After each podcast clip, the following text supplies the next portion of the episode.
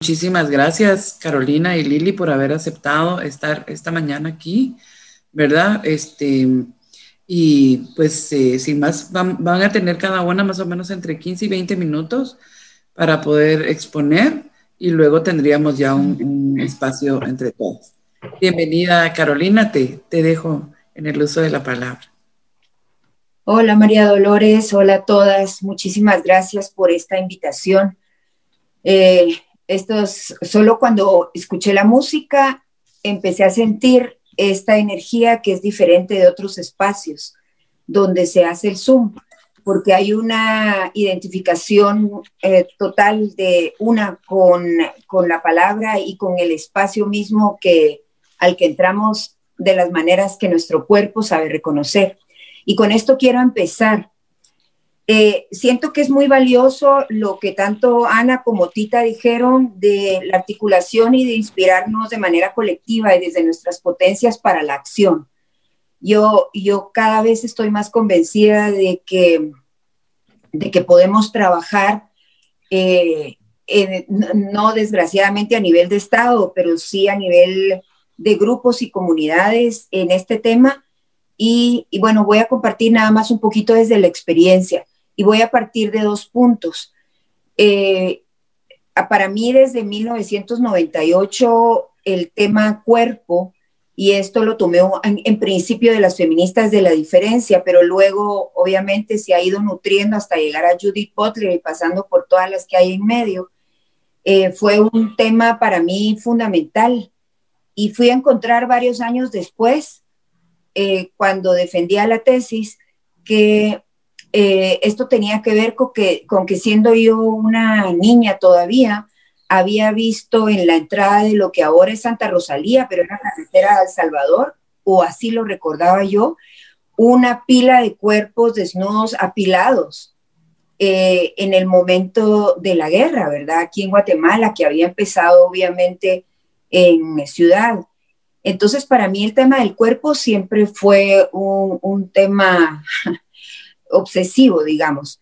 En esa línea es que voy a empezar esto y luego voy a partir de ahí hacia mi experiencia de 11 años en la alianza, eh, que tiene que ver con la posibilidad de aplicar, digamos, esta, la aplicación de todo lo recibido desde el trabajo con feministas como la Marcela Lagarde, Rosa Cobo, ah, bueno, con, ustedes se recordarán los talleres que fueron a inicios de los noventas desde Fundación Guatemala y luego una ah, formación personal. Entonces, de estos dos puntos voy a partir para hablarles de la experiencia en la alianza eh, y en la aplicación que se hizo de todo esto, eh, tratando de hacer un modelo integral de respuesta para víctimas de violencia sexual y trata que empezaron siendo entre 12 y 18 años, pero ahora tenemos muy chiquitas. Eh, ya no les quiero decir las edades, pero eh, hemos llevado casos de niñas desde dos años, dos años y medio, tres abusadas, hasta ahora que vive con nosotros en calidad de huésped una joven de 26 que había sido víctima de trata y que no tiene recurso alguno y además tiene epilepsia. Entonces, no hay ningún lugar en Guatemala que que pueda, en el que podamos confiar. Así que el juez nos la dejó como huésped en la alianza. Entonces, desde esos dos puntos. Entonces voy a partir diciendo que el cuerpo es un, hablar de cuerpo es algo muy ambiguo, ¿verdad? Por las, eh, las multiinterpretaciones que pueden tenerse desde el cuerpo. Pero un punto de convergencia que yo he encontrado es que eh, el cuerpo que he encontrado en todas las vertientes, teorías y esto, es que el cuerpo siempre es una entidad para el orden. Independientemente de qué sea, el cuerpo es una entidad para el orden establecido. Y en este sentido, eh, el cuerpo de las niñas, las adolescentes, las mujeres, las ancianas, tiene una función que cumplir. Y generalmente, como lo hemos visto eh, desde varios estudios feministas, tiene que ver con nuestro papel como reproductoras biológicas e ideológicas de una sociedad. Entonces, Esto se dijo en los años 70, 80 y hoy se habla, digamos, desde Judith Butler de otra manera del cuerpo. Pero el hecho es que el cuerpo sigue siendo, como lo teorizó también Foucault y, bueno, tantas y tantos más, que eh, sigue siendo un lienzo donde se inscribe una cultura, pero tiene la posibilidad de reinscribirse, ¿verdad? De, re, de reescribirse y reinscribirse. Entonces, eh, este es apenas algo de lo de la multi, de las de la ambigüedad que tiene este concepto de cuerpo. Pensando en esto, eh, sabemos que los cuerpos de las niñas, las adolescentes y las mujeres tienen una función que cumplir en, en la sociedad guatemalteca. Sin embargo, en los últimos años, desde que esos cuerpos para el orden empiezan a desordenar ese orden, eh, el cuestionamiento ya no se puede hacer de manera tan pública como se hacía antes, cuando yo lo recuerdo perfectamente en los 90, 96, Luz Méndez de la Vega hizo un cuestionamiento frente a varios académicos sobre estos temas y casi que, digamos, la audiencia y, también gente de la academia eh, tuvo una resistencia muy fuerte. En ese sentido, de, los avances de nuestra voz eh, posicionada, eh, digamos, es en resistencia, es ya un hecho. No podríamos, las, las jóvenes de la alianza hablan cosas que no hubiéramos hablado en nuestras generaciones. Entonces, es un hecho que a nivel de voz hemos ganado, a nivel de denuncia hemos ganado espacios. Sin embargo, esto, eh, ¿de qué manera, como dice Rita Segato cuando hablaba de las violaciones eh, de la manada, ¿verdad? ¿Cómo prueban su masculinidad y la afirman de una manera expresiva en los cuerpos los hombres, si no es a través de las violencias ejercidas en los cuerpos físicos de las mujeres? Entonces, desde las violencias simbólicas, las violencias físicas, las violencias económicas, bueno, todas se inscriben ahí y esto ya lo hemos visto todas nosotras que nos hemos que nos que somos las convencidas, ¿verdad? No somos a las que hay que convencer. Entonces, yo pongo ese cuerpo en Guatemala y cómo lo, cómo lo hemos visto en estos 11 años en la alianza. Eh, son cuerpos, una vez, una vez eh, Teresa, la de la la, digamos, jefa del Departamento de Derechos Humanos de la policía me decía, es que mira, Carolina, a las niñas en los departamentos del país, en los departamentos del interior del país, no las solo no las abusa quien no quiere. Y lo hemos visto desgraciadamente en la práctica.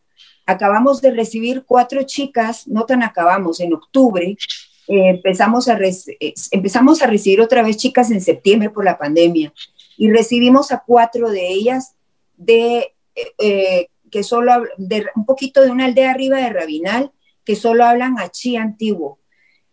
Mm, cuatro hermanas entre 10 y 17 años. Entre esas, en esas cuatro hermanas habían, cuando uno parte del enfoque de interseccionalidad, que, que habla de por ser mujer, por ser indígena, por ser niña, por ser discapacitada, por ser pobre, lo tenían todo. La mayor era sorda, habían sido abusadas, todas de manera sostenida, ninguna sabía leer y escribir, con desnutrición, bueno. Entonces, cuando uno piensa en estas realidades cotidianamente, eh, pues a mí me sigue indignando profundamente, profundamente eh, lo que le sigue pasando a las niñas, pero creo que que, mm, digamos, hay que trabajar con ellas fuertemente, con las jóvenes, con las niñas, con las jóvenes, y, y, si el Estado no lo hace, podemos trabajar nosotros, porque esos cuerpos, hoy, ayer fue, primero fue Sharon, hace pocos días, pero antes había sido Fátima, la otra niña descuartizada que nosotros llevamos el caso. Pero antes había sido María, otra de, tres años, pero antes había sido.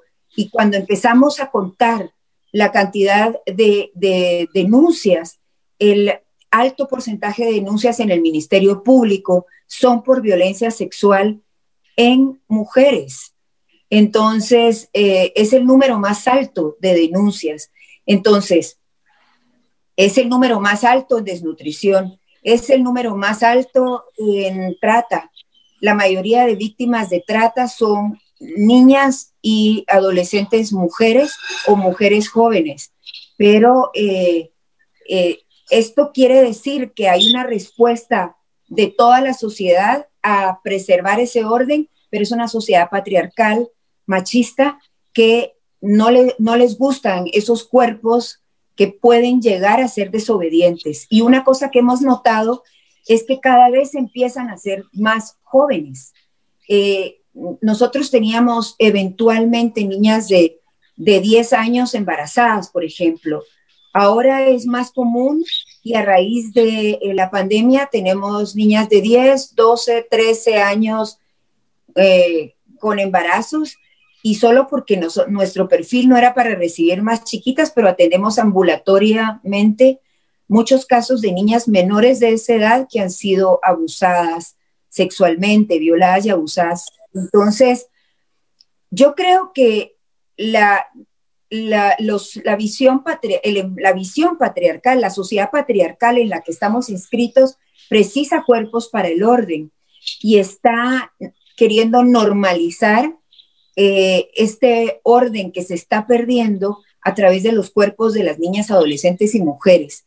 Esa es la primera propuesta. La segunda es que, y es que solo tenemos 15 minutos, lo segundo es que nosotros para trabajar con ellas como sobrevivientes de violencia sexual, de sobrevivientes de trata, eh, que se cruzan estos con adicciones, discapacidades, disociaciones, eh, ideas suicidas, bueno, con un montón de cosas más, ¿verdad? Aparte de los entornos no seguros, no protectores y miserables y violentos en los que viven, decidimos que íbamos a hacer un modelo integral. No podíamos solo atender eh, la parte penal, no podíamos solo atender la parte terapéutica, no podíamos atender solo la parte social, no podíamos ir a sus comunidades a devolver procesos formativos, no podíamos hacer solo incidencia en el Estado, teníamos que hacerlo todo junto. Entonces, la propuesta es que si vamos a abordar grupos, pensemos en un abordaje integral que integre su el tema de protección a las víctimas, no importa si es ambulatoria, si es una vez, si esto implica solo lavarle la ropa, pero que también lleve un apoyo psicosocial, que tengan, eh, digamos, la posibilidad de tener contacto con sus unidades familiares, aunque muchas veces eh, el altísimo porcentaje de niñas violadas ha sido en los entornos familiares y luego de ahí es muy fácil que entren a las redes, de trata, porque las primeras vendidas cuando hay crisis en los hogares son las niñas y las adolescentes. Son de las que primero se quieren deshacer porque representan carga y pueden llevarles hijos. Y cuando quedan esperando, ellas son las estigmatizadas por, puta, ah, por putas, aunque no sean las responsables de los que les pasó. Y aunque hayan claros responsables, nos encontramos a familias enteras que cuando salimos de los juzgados, una vez en el juzgado de Antigua, nos tiraron piedras y tuvimos que cubrir a la niña y a la madre que se habían atrevido a denunciar a un abuelo que por generaciones había violado a todas las mujeres eh, de la familia, ¿verdad? Por generaciones. Entonces, eh, cuando, se, cuando se hacen estos rompimientos, hay, hay digamos, eh, quiebres, hay fracturas en el orden establecido y esto se lo cobran. Pero no es solo eso, ¿verdad? Eh, también tenemos que ver qué está pasando, por ejemplo, en la costa sur con el corte de caña. Eh, yo hablaba con alguien que, ve muy de cerca este fenómeno. Los jóvenes, este alguien dice que ya casi nadie quiere contratar jóvenes solo el corte de caña contrata jóvenes, porque durante los seis meses que dura el corte de caña eh, o la zafra, no sé cómo le llaman, esto, eh, ellos reciben bebidas energéticas, anfetaminas, eh, tienen que mantenerse en un nivel muy alto para poder dar para poder seguir el ritmo que se precisa para cortar todo lo que necesitan cortar. En los meses en que no hay esto, eh, ¿qué hacen esos jóvenes que ya no tienen la plata para conseguir las drogas, que ya no están esto? Eh, ¿Cómo quedan afectados, digamos, cómo queda afectado su, eh, su sistema metabólico, etcétera? Entonces, tenemos una cantidad, Escuintla es el segundo departamento con más violencia sexual en Guatemala. y esto nosotros cada vez recibimos más jóvenes de Escuintla. Esto tiene que ver con ese factor. Entonces, cuando nosotros conocemos esto, regresamos a hacer procesos formativos a las comunidades, pero esto va a ser de años, esto no se nos va a acabar hoy. Yo sé, yo sé y siento la indignación que tenemos y lo vivimos todos los días, la indignación que tenemos por estos casos, pero no es algo que vayamos a poder terminar hoy. Vamos a ir una por una, una por una con las que sobreviven trabajando de esta manera, con una protección integral, dándoles educación. Nosotros tenemos ginecóloga dentro, la mayoría, hay niñas que a los 11 años tienen, están fundidas de papiloma. Y, esto para nosotros es una tragedia, otras que llegan con, con VIH. Entonces, tenemos atención psicosocial, médica, psiquiátrica, eh, legal, eh, y hay que darle, digamos, todo un acompañamiento y después cuando salen de la alianza todavía la seguimos a veces por años, porque estos entornos no le dan eh, seguridad a muchas de ellas cuando vuelven. Entonces hay que pensar en un programa de al menos, al menos cinco años, cinco o diez años para trabajar con grupos, para trabajar con personas, no importa si es una, si son diez o lo que elijamos cada quien, pero trabajar también en las comunidades, eh, haciendo redes, ¿verdad? Hay redes que nosotros ya establecimos en municipios de aquí, en Nevaj, en eh, Coatepeque, como municipio fronterizo, y, pero esos también nos hemos tardado aproximadamente seis años en crear estas redes de trabajo y ahora lo que queremos es juntar, por ejemplo, a las abuelas del conflicto. Y para esto vamos a hacer un proyecto que, bueno, ya lo, ya lo tenemos casi hecho, a las abuelas del conflicto, eh, a las mujeres del área Ixil, para que hablen con las niñas de todo el país que, tenemos nosotras ahí adentro viviendo, eh, para que puedan intercambiar experiencias y que cerremos brechas generacionales que ellas no han podido nombrar Muchas de las niñas ni saben que como a la mamá, a la hermana y a la tía la violaron, muchas de ellas ni saben que eso no está bien. Y además no, no pueden nombrar que han sido, por ejemplo, cuando, cuando las han metido a redes de trata y las han eh, llevado de un departamento al otro, a la Mesía, luego hacemos un rescate en San Marcos, pero resulta que esta niña ya había estado en la capital. Han, han sido desplazadas internamente pero no saben ni siquiera que han sido víctimas de trata. Entonces hay que aprender a nombrar eh, tantas cosas, porque lo, siempre lo volvemos a decir y desde hace 20 años venimos diciendo que lo que no se nombra no existe. Entonces las niñas tienen que reconocer primero que existe la violencia sexual y que no está bien. Eh, había, cuando nosotros trabajamos con policías para formar con esto, la incomodidad de los policías era tan evidente cuando hablábamos de que no era normal violar a una hermana, una hija, eh, era tan evidente y ah, tuvimos muchos casos que tuvimos que contener de policías que, que no sabían que eso no era normal porque lo habían vivido del padre del abuelo y hasta ellos mismos. Entonces, hay que dar toda esta vuelta mientras hacemos litigio estratégico para trabajar con ellas en la justicia y luego hacer incidencia en el Estado. Por ejemplo, ahorita, ¿qué tenemos? Un marco legislativo idóneo no tenemos en tema de niñez y adolescencia. La ley 5285 es una ley obsoleta, sin reglamento, que no articula a las instancias que deben atender estos problemas. Mm, eh, somos el país de América Latina que menos invierte en, en sus niñas y adolescentes eh, somos el país con uno de los indicadores de desnutrición más altos, así como podemos salir adelante. Y ahora tenemos un altísimo número, más de dos millones fuera del sistema educativo.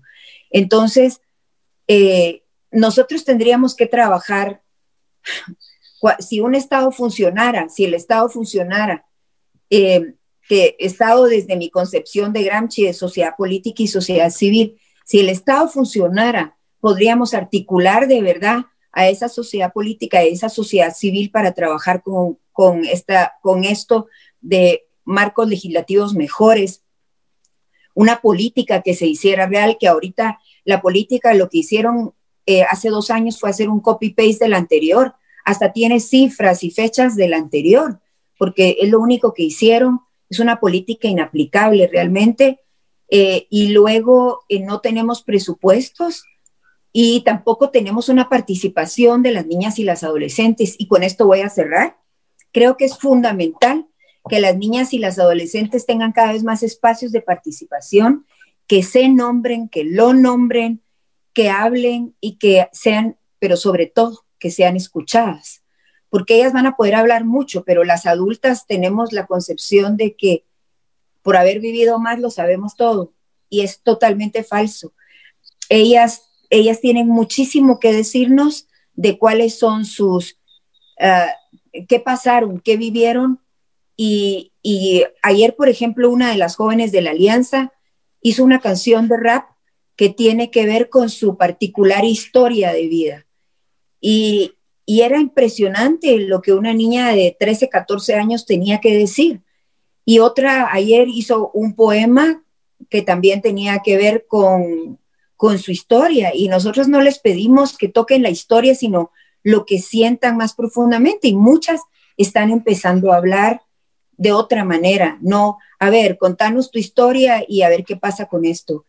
A veces logramos hasta dentro, digamos, hoy entra una niña, dentro de un año nos da un testimonio, eh, nos da una versión, perdón, más eh, fiel de lo que le sucedió. Hay niñas que llevan un año y ayer, anteayer, nos enteramos que eh, su hija de, de dos años también había sido abusada, entonces ahora tenemos que tomar otras acciones. Eh, yo sí estoy muy preocupada con que cada vez eh, los cuerpos de abusados, violados, descuartizados, mutilados, son de chicas cada vez más jóvenes. Y cómo esto está jugando con diversas realidades de país, pero en general con, una, con un sistema y con un orden que lo permite, lo normaliza y lo silencia. Entonces, somos las mujeres las que estamos poniendo esto y una generación de jóvenes que se están uniendo también a hacerlo pero hay una generación que todavía está en el poder y a esa no le interesa un carajo este tema, no le interesa nada. Entonces, eh, y, y, hay otras que están en el poder ahorita de nuestra edad con unas visiones conservadoras terribles.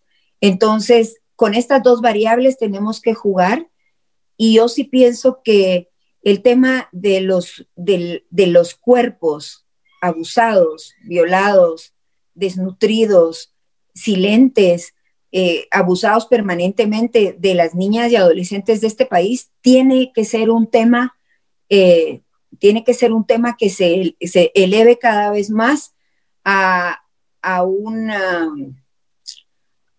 yo no sé ni siquiera si lo tendríamos que llevar a diálogo o tenemos que hacer rompimientos muy fuertes como en tantos otros, yo no tengo la respuesta, pero nos ha ido funcionando trabajar con ellas en 10, 11 años y ellas mismas luego denuncian, hay otras niñas que han regresado revictimizadas, ellas mismas van a poner las denuncias, ellas mismas enfrentan a sus propias madres que han también tenido la presión de, de ser sus, tenemos muchísimas más de las que quisiéramos madres que cuando salimos de un juicio penal van y al, a los agresores enchachados les ponen un pan en la boca y a la niña le dicen, yo te desconozco como hija porque me quitaste a mi hombre.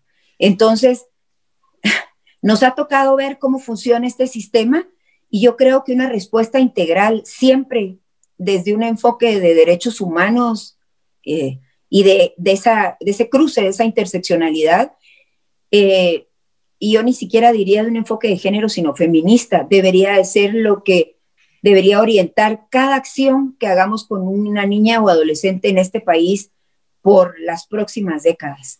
Y aquí me quedaría. Muchísimas gracias, Carolina. Te agradecemos mucho tus, palabras. Em, Para las compañeras que se acaban de incorporar, les comentamos que este, pues vamos a tener eh, dos disertaciones. Ahorita Carolina acaba de finalizar y ahorita nos toca escuchar a Lili Muñoz. Les agradeceríamos mucho si se pueden anotar en la lista de asistencia para que tengamos el registro de todas las que estamos aquí. Cuando Lili termine, vamos a tener un momento para que nos presentemos, ¿verdad? Y que digamos eh, de qué organizaciones somos. Muchísimas gracias, Lili, por estar aquí con nosotras. Muchas gracias por invitarme. Buenos días, compañeras.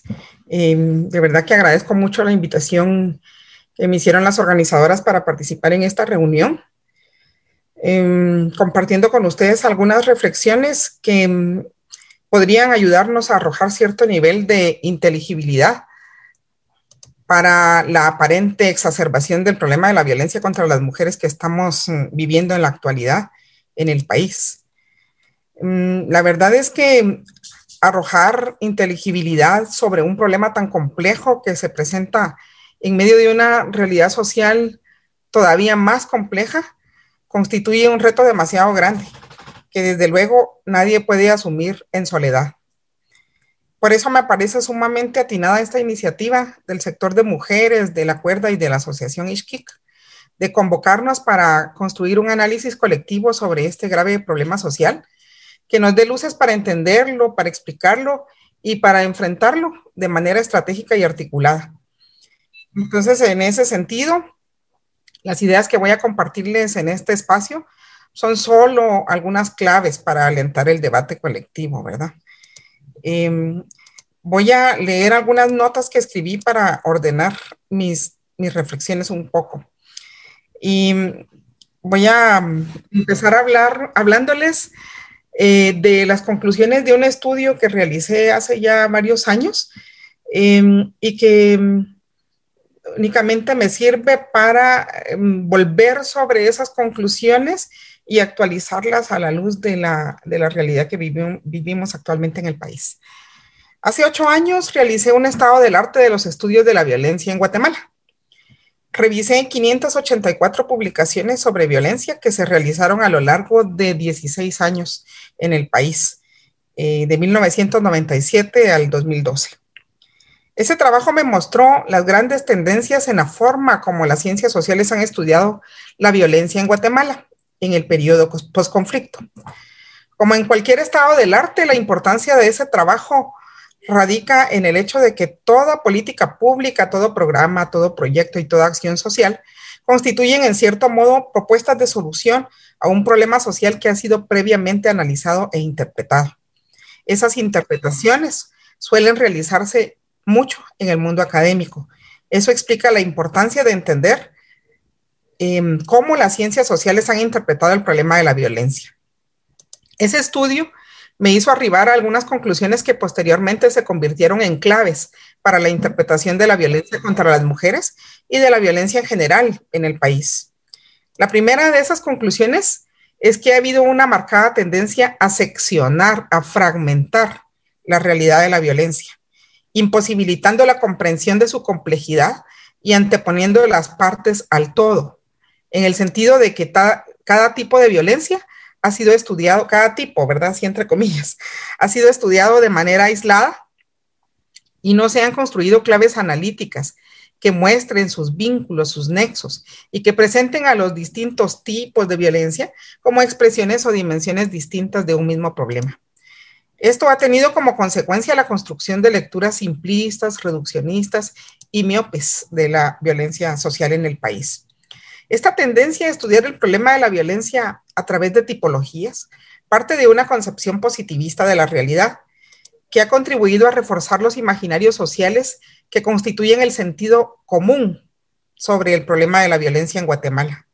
Sin embargo, aquellos que aparentan ser tipos de violencia cualitativamente distintos son en realidad dimensiones de un marco mucho más amplio de relaciones de poder y desigualdades estructurales. Por ello, considero que es sumamente importante analizar el continuum de la violencia en términos de las dimensiones, las expresiones, las temporalidades y las territorialidades que ésta adquiere en la coyuntura histórica actual, cuidando de no entender el continuum desde una perspectiva estrictamente temporal, mucho menos lineal. Mi segunda conclusión, derivada de ese estudio, fue que el poder no ha ocupado la centralidad en el análisis del problema de la violencia, lo cual desde luego tiene implicaciones políticas importantes en la interpretación de las condiciones de posibilidad para la generación de nuevas y efectivas respuestas sociales a la violencia en nuestra sociedad. En ese sentido, si queremos construir inteligibilidad sobre el problema de la violencia a partir de interpretaciones con un alto potencial crítico y transformador, debemos considerar el análisis de las estructuras y de las relaciones de poder que posibilitan y alientan el ejercicio de la violencia en sus múltiples expresiones y dimensiones.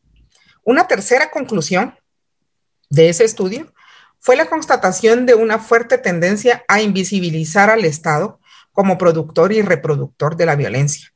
Pues la mayoría de los estudios analizados tienden a atribuirle únicamente el papel de árbitro o de guardián del orden social, sin cuestionar al menos el monopolio de la violencia legítima que Max Weber le atribuyó en su obra El político y el científico.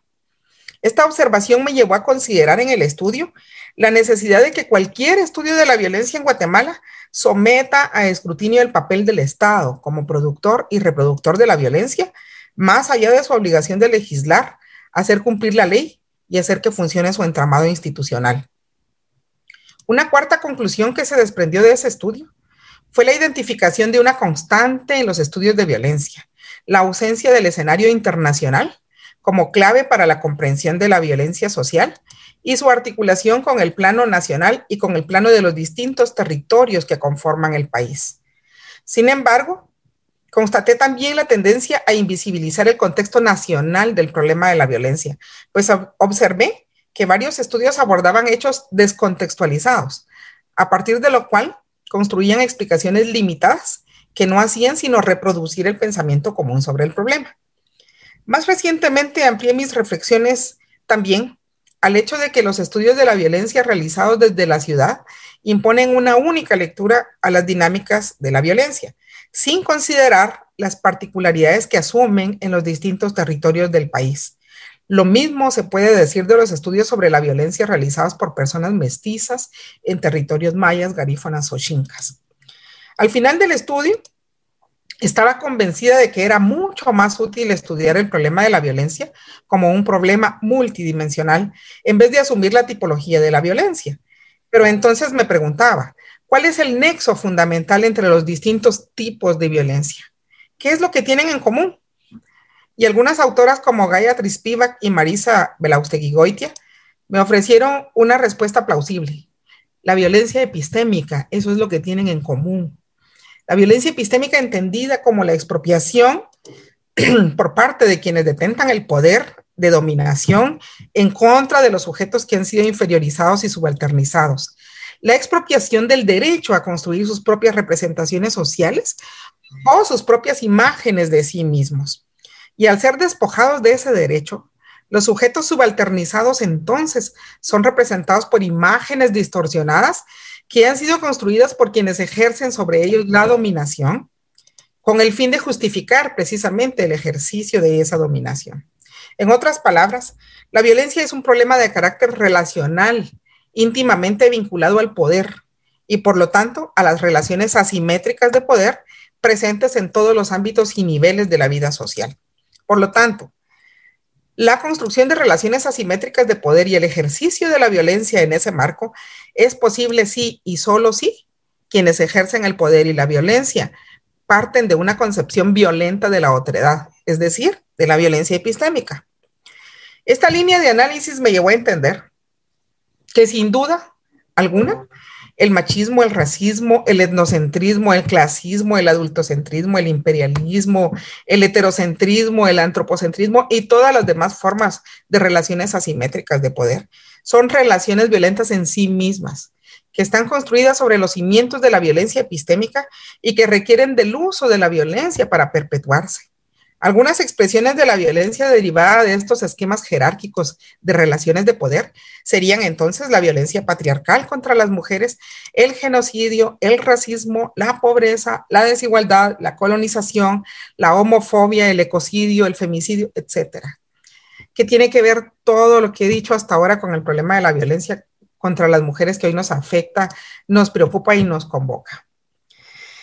En mi opinión, estas reflexiones son absolutamente válidas para la violencia patriarcal contra las mujeres, fundamentalmente porque desde mi perspectiva, la violencia social tal como hoy la conocemos es violencia patriarcal, es violencia sistémica, es violencia estructural del orden patriarcal como sistema político, asentado sobre la violencia epistémica como piedra angular, que posibilita la construcción de todas las formas de desigualdad y violencia que hoy aquejan a nuestra sociedad nacional y global.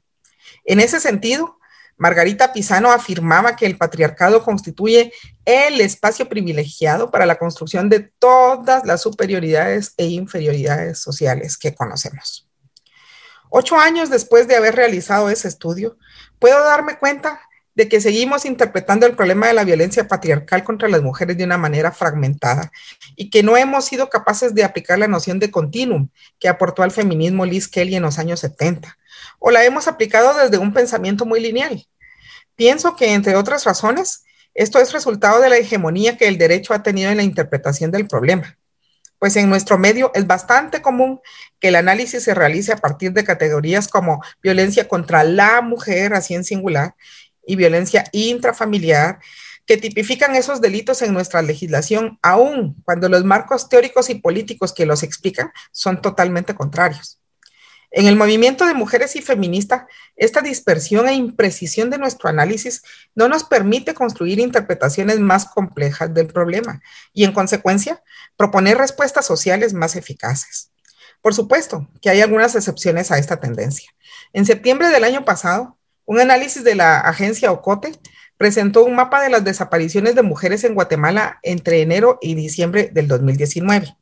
Y para entender el mapa, tomó algunas muestras de los datos de desapariciones de las mujeres en ese periodo y los contrastó con las cifras de otros delitos. Y así encontró que los 10 lugares donde se registraron más desapariciones de mujeres en ese año coincidieron en su mayoría con los lugares donde la Policía Nacional Civil registró más homicidios de mujeres y más violaciones de mujeres en ese mismo periodo. Ese tipo de análisis evidencia la utilidad estratégica de la noción de continuum para la interpretación de la violencia contra las mujeres.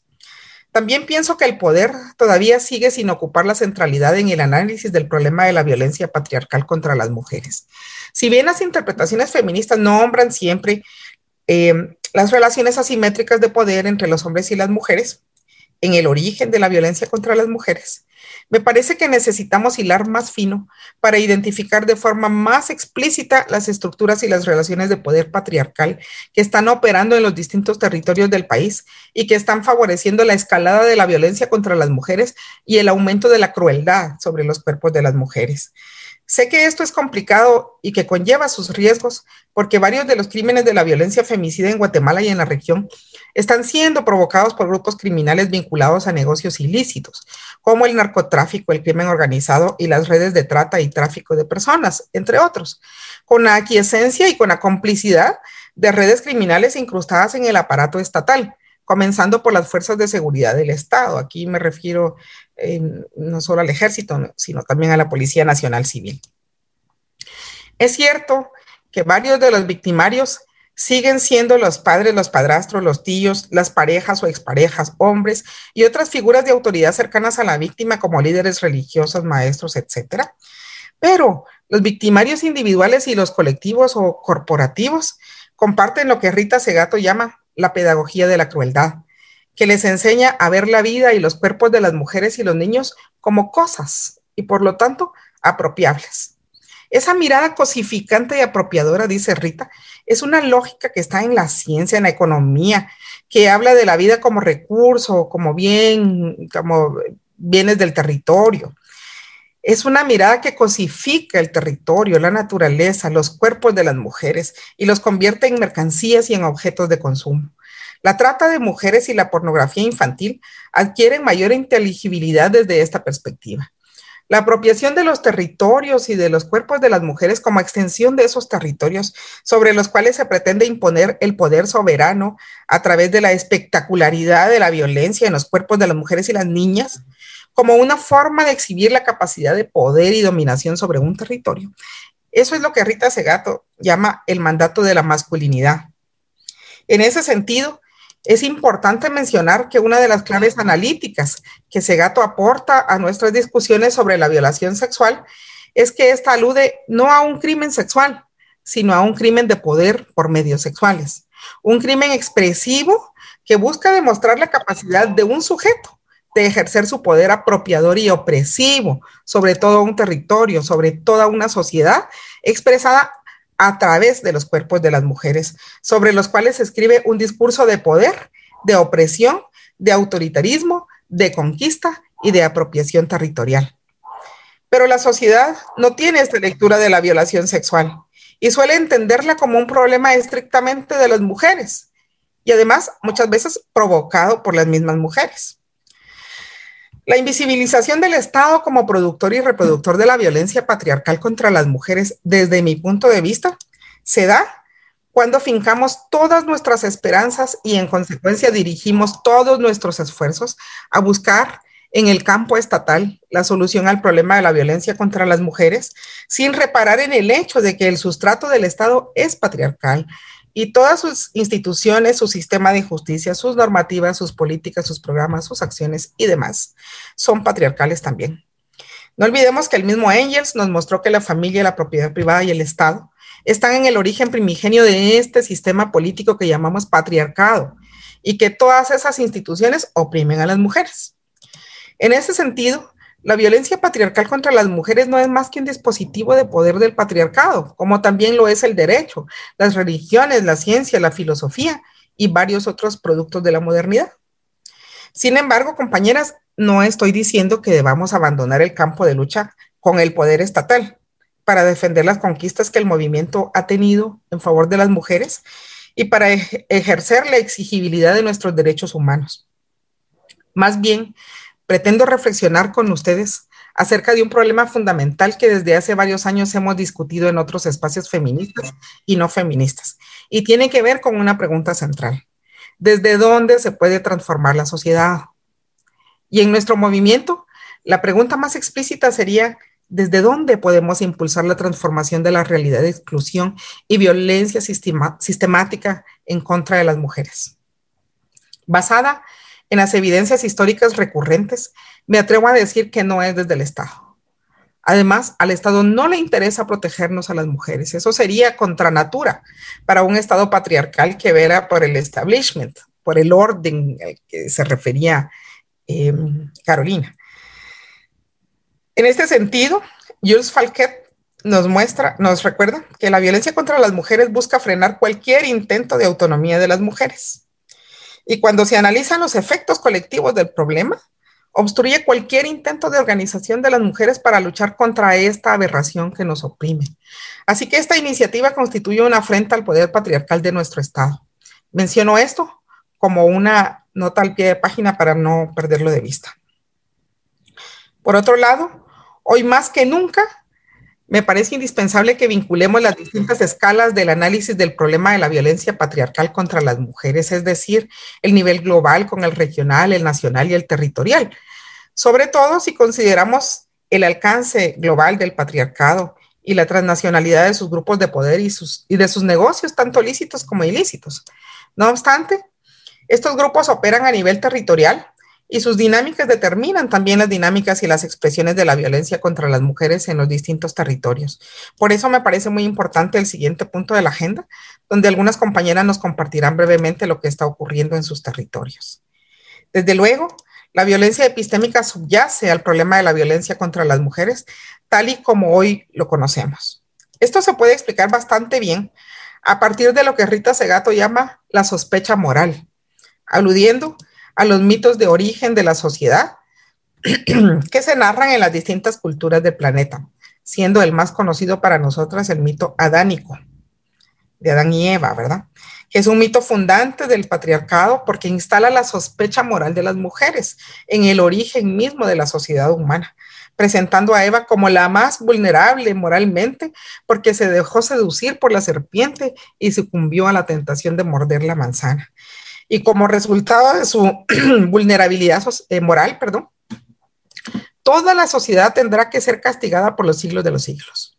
De esta manera, Rita explica que las mujeres nos convertimos en objeto de sospecha moral en todos los pueblos, culturas y continentes que con distintos mitos de origen consiguen que cada día de nuestras vidas nuestras intenciones estén bajo sospecha. Y agrega gato que si esa fuera nuestra naturaleza, no se necesitaría de un mito, de un cuento para explicarlo. Eso explica por qué las mujeres siempre somos revictimizadas por la sociedad y por el sistema y por los medios eh, masivos de comunicación. Cuando somos víctimas de la violencia patriarcal contra las mujeres, ¿Y por qué nuestro testimonio es constantemente puesto en tela de juicio? ¿Cómo no? Si los hombres son moralmente mucho más sólidos que las mujeres, según este mito de origen.